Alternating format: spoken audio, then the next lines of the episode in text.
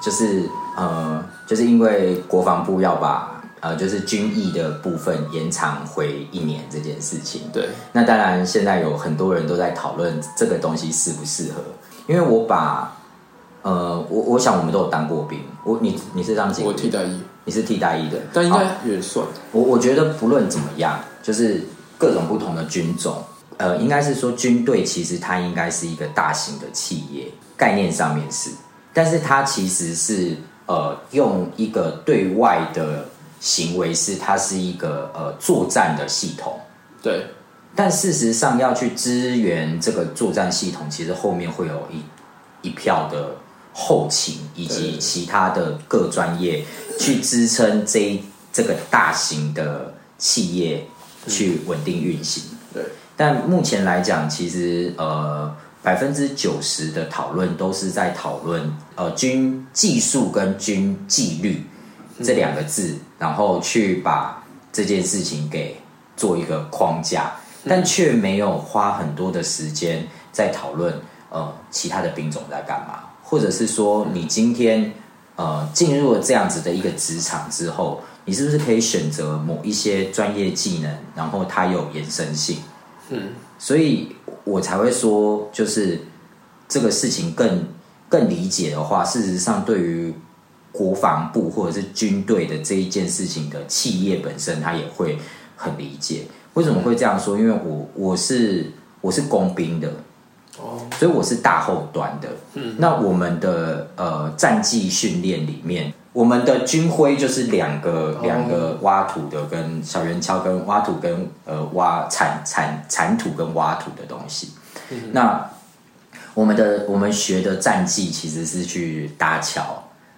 然后拆地雷，然后以及当然前面的你说刺枪术那些都有练，但是我们整个整体的训练大部分都是在讲后勤的课题。嗯，可是这个东西事实上，或者是应该是说对外宣称的军队系统里面，大家都还是不知道。嗯所以为什么会想说要聊这个课题，也是另外一个，就是既然我们在谈所谓的企业化的数位转型，那回到这件事情的最根本，应该先是讨论一个企业的组成架构要怎么样，才可以去把它做拆解，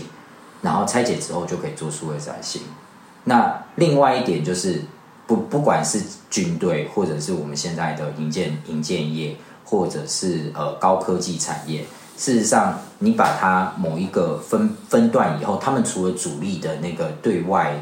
的那个课题以外，其实它在后端的那一件事情，其实大部分是一样的。哦，我在谈数位转型，是在谈你企业内流程转型、流程优化，去找到一个呃 total solution。有不有趣？应该说，我觉得它也可以，它它的确也可以反映说，可能就是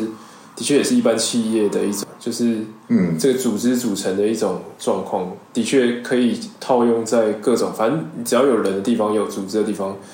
我觉得应该都会面临到类似的。对，即便是现在大家有各种讨论的反感，可是他们都是在于就是呃，当兵这件事情很无聊，而当兵这件事情其实他呃要做的事情其实是很多的。对。对，就像说你上班很无聊，你去工地很无聊，大部分在看工作的的举动行为，其实它都被限缩在我们一眼看过去的那个产业，但事实上，呃，它都有所谓的 overlay 的部分，不论是哪个企业，嗯，因为他们他们后来军队，他们不是那个训练也要转型，就好像内容也要多什么什么无人机的操控啊，什么巴拉巴拉之类。嗯，对吧？他他就是，但我但我觉得这个内这个东西变就是说，应该说就是你企业的，他他有时候你这个组织的目标到底是核心到底是在做什么事情嘛？如果以军队来说，它核心就是可能就是要作战能力、防防御能力嘛，攻击能力和防御能力这一块。嗯，那以这个为核心去衍生出来就，就会就会衍生出它的组织系统嘛，可能指挥、指挥单位，然后后勤单位，然后前线单位，或者是可能研发武器的那种单位这样子。嗯嗯嗯，对，然后我觉得一般企业其实基本上它也是应该会理论上应该也是先有一个商业的目的，嗯，再去衍生出它的组织要怎么去好好的搭配，可以让这个目的尽量最大化的。嗯，对，所以观念应该是共同的。对它观念共通，而且你讲到蛮核心的，就是说，呃，它是有呃，它的企业的最重要的核心，假装说以军队来讲，叫做呃战力跟防御力。对啊，那他们用这两个去发展。那我认为以现在在报道上面，其实呃呃，对于这一个军队这一家企业的理解，其实就是他们并没有主要的让人家去理解这是他们的核心价值。我们的我们国家的军队里面是不是是一个往战力为主主的军队，还是我们是以防守为主的军队？而因为要有这样子的状况之下，而衍生出来它的呃后勤跟你刚刚说指挥以及情报研发等等，要怎么样去搭配这两个部分？但是现在的呃军队感觉像只是因为呃受到了国际情势的压迫，而而去让呃兵役的时间延长，然后去让所谓的呃熟悉战绩的人数变多。嗯，看起来好像是有去达到某个目标，但是好像又没有去强调刚刚的那个核心价值，这才会是说，呃，我我觉得现在其实台湾的中小企业很多，可是我们一直都有在谈，就是企业的核心价值其实是呃没有被先衍生出来的，就是我们目前在整个大环境里面做的事情的核心价值都没有先被定出来的情况之下，大家就已经开始先做旁边支线的事情，所以才会做的一团乱。因为我觉得有有核心价值，其实有点有点像是你的计划有没有一个主轴，就是它有个是主轴，就是你这个主轴不明确的话，或者是很 rough 的话，就是就是会有点难，就是你在做决策的时候，有点会会很难判断它是不是有 align 在这个对，这个主轴上面。对，那当然很多很多人就是很，那他说他的核心价值就是赚钱。对。赚钱这个东西，我会觉得有点，他就他他他就很容易发散，对他，就很应该是说赚因为赚钱。很多东西都可以赚钱。那这样子的话，可是你的你的 resource 就这么多，嗯，那你每个都可能赚钱，你都沾一点的话，那你真的是什么都都不行。对啊，像如果是以小吃来讲的话，哦，我想要开一家早餐店，对那我为什么要开这一家早餐店？如果说刻意的要去形容这个早餐店的核心价值的话，就是呃，很多人也是说哦，我想要赚钱，但你会发现，就是早餐店的形式跟形态，以及早餐卖的时间点，它嗯，可能有一些是从早上六点。在卖，有一些其实它是早上十点才开始卖，它变成是变相是早午餐。那有一些是因为呃，最最糟糕的往往是我有看到一些呃自己的朋友他去开的早餐店，然后他因为房租的压力，他就是从头一直做到几乎做二十四小时的也有，然后甚至把他的店也去租出去。不过也因为这样子，就会发现到就是。在类型上面没有选定好的情况之下，它的 TA 产生不出来，然后它的 TA 产生不出来稳固的呃呃，就是忠诚消费者的结果之下，它可以赚钱，但是它赚不了一个很可以被预测以及可以被理解的那个数字，所以最后就会变成说，它甚至有。有机会也极大的可能是最后是失败的，因为他被外在的影响，或者是他拓太多战线，对，然后最后有即便是有赚钱，可是因为他可能无法负荷的情况之下，就最后还是收掉。我觉得这是现在大部分想要创业的人，以及呃，包括像是呃业种上面，或者是中小企业的经营上面，为什么会跟一些大公司或大企业没有办法？批底的一个很重要的，可能有一些中小企业是那一种，他他的确是保持赚钱的那种理念。那在老板的位置的确也可以赚到很多钱，但是因为因为因为它的核心价值就比较是局限在那一块，所以他对老板来说其实没差，他还是可以赚到他还不错的报酬，但是他那个没办法外溢出去，就是旁边人就比较没办法获得一些。如果只是单纯受贿会不会我懂，如果是单纯用价呃，就是要赚钱的话，对，那那我我觉得或许可以去修正赚钱这件事情作为核心目标，我要给哪些人赚钱？假设如果是我想要给我自己赚钱，这是一种做法；我想要给我的呃工作上面对我比较有益的伙伴赚钱，这是一个。嗯，我想要把我赚到的钱与我的所有的员工共享，这又是另外一种。但是他们三种的目标都是要赚钱，而操作手段就会完全不一样。嗯，对，哦对，所以核心价值反馈到新创，反馈到本来在谈论的呃，就是组织。组织，然后以及布局上面，把你的公司拉开来，然后从内部的呃 administrator 这件事情，嗯，然后的下一步就是你的呃 operation，operation 包括制造或者是制造以及操作各种不同的 operation 在里面，包括 maintaining 都在这一块，然后下一块是 delivery，嗯，然后最后一块才是才是呃 customer service，用这四个东西去拼他们所谓叫做 value chain，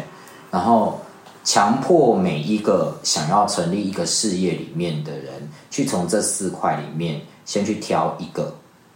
你觉得你想要，你觉得你要成立这家公司里面，你想要在这四个里面去吸引到你的客户是从哪一个为重点，都可以赚钱。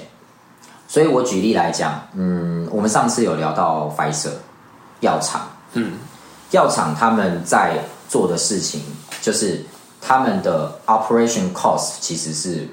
呃，就是制药的这一块，呃，包括研发，包括什么东西的，所以这一块对他们来讲是最重要的，嗯，所以他这一块的事情就会最高。哦，对，那它没有 delivery，因为它即便它散出去给呃也有，但是这件事情就不是它在这一个事业体最重要的一个事件。那换再用另外一个产业，如果说像呃 Amazon 的话，那它主要现在它会做，它过去是做零售业或者是书店等等的，它一直在 collect data，所以它花了很大力气在做 customer service，也就是说，他是在最后那一段去把他所获得到最大的 revenue 去做无限的放大，透过这个手段。那如果说现在要回到就是我们自己营建产业的话，事实上呃也可以做很多的分布。有一些公司它是以它的行政效率著称，哦例如说像日商好了，很多台湾的日商啊、日商的呃建设公司或者是营造营呃营造厂，那他们把他们的 ad- administrator 这一块用的的 SOP 花非常大的力气把它建制起来，甚至他们去继承他们呃日本日本日本的部分，然后把这边这是他们最大的优势。他今天在对外对内通通把这一块用好，把他这一个的 efficient 做到最好之后，其他的慢慢再跟上。嗯所以会变成说，你要怎么样赚钱，你先从呃 value chain 里面，它就是去讲为什么叫 value，、就是你在这一个 chain 的下面里面，什么东西是你觉得最有价值的那件事情。那回过头来，我们通通都希望我们的公司是 profitable，就是有有有收益的，所以赚钱都是有。对，那所以回来就是，你今天如果是开早餐店，或者是，但是在刚刚的那四个里面，你要用什么样的方式去 analysis 你在这个产业同样的产业里面的独特性，或者是你也要投入红海也没关系，嗯，你要投入红海跟大家都做一样的事情，我跟风仔，我也可以，但是我要很知道说大家在做的那个事情是什么，所以同时之间就是在成立这家公司之前，有一些人会去把他认为心目中的 competitor 的的 value chain 全部都做完 analysis 之后，我要去复制它，还是我要去呃跟它做呃差差异性，嗯哼，这件事情就会发生出来。哦，大概理解。对，就好像如果还是以可能 B I N 代工来讲的话，其实应该就是要发展成可能可以自动化建的越快越好，这种也是这是也是一种一种路线。B I N 的代工嘛，嗯对对，它如果它可以用自动化方式建的越快，那它的成本就会比别人有优势。所以它是主要的是在它中间的那个 operation 的部分去做深深入的研究对。对对，嗯，它可能就不是以接，它接案那可能就还好，还是业务那一块可能就还好。因为他他可以非常的 efficient 在他的对对对呃制造上面，对。他的产品可以快速的被复制，对。自动化被复制，所以即便他用非常 low cost 的去接，对但是因为没有人知道，他拉拉齐了跟他其他产业的，他可以喊跟其他产业几乎相同相同的成本，可是因为它利润高。在 operation 上面他的毛利相对降低的情况之下，它就可以成功。对，它甚至还可以销价竞争，对对，就是打死那个竞争对手的。嗯，本来也有把这个东西套在所谓的建筑师事务所里面。嗯，那建筑师事务所它是在谈创造创造力，有一些是创造力，但是事实上建筑师事务所很多种。那百分之九十的事务所都说我们是在做设计，所以都把核心价值用在设计。可是你会发现，事务所到最后他们会去锁定某一种某一种类型的建筑物作为他们的呃接案的来源。嗯，那是因为他们熟悉这一块，哦所以我已经觉得那那样子就已经不太像是在说他们的呃在 operation 那一块。一旦你的建筑师事务所变到就是你不是所有的案子都接的那种状况的时候，你的 operation 就不会这种，我反而会觉得它是一种呃，对于在他们呃给予就是 deliver 他们的产品的时候是很快速的。我熟悉，我可以做呃学校建筑，我可以做旅馆，我可以做呃住宅，嗯，等等的，因为我都锁定了，所以我在 delivery 这一块我就很快速的可以产出你要的东西，我可以马上把法规分析好等等的。对，那所以因此这样子的事务所里面，如果我今天要成立的建筑师事务所，我就会先去看说，哦，如果我也是要走这一块的话，我除了这边满足以外，假设如果我在其他的三块里面任何一块，只要花一点点力气，我就可以把都在打 delivery 的建筑师事务所给打趴。但是我打不赢，我绝对打不赢。今天如果目标是在做设计，例如说像大圆、潘记这一些，我可以做各种不同的案子。嗯，然后呢，那我我我是在专专业的去做我所谓的创意性的发挥的那种，那就不会是我的竞争对手。对，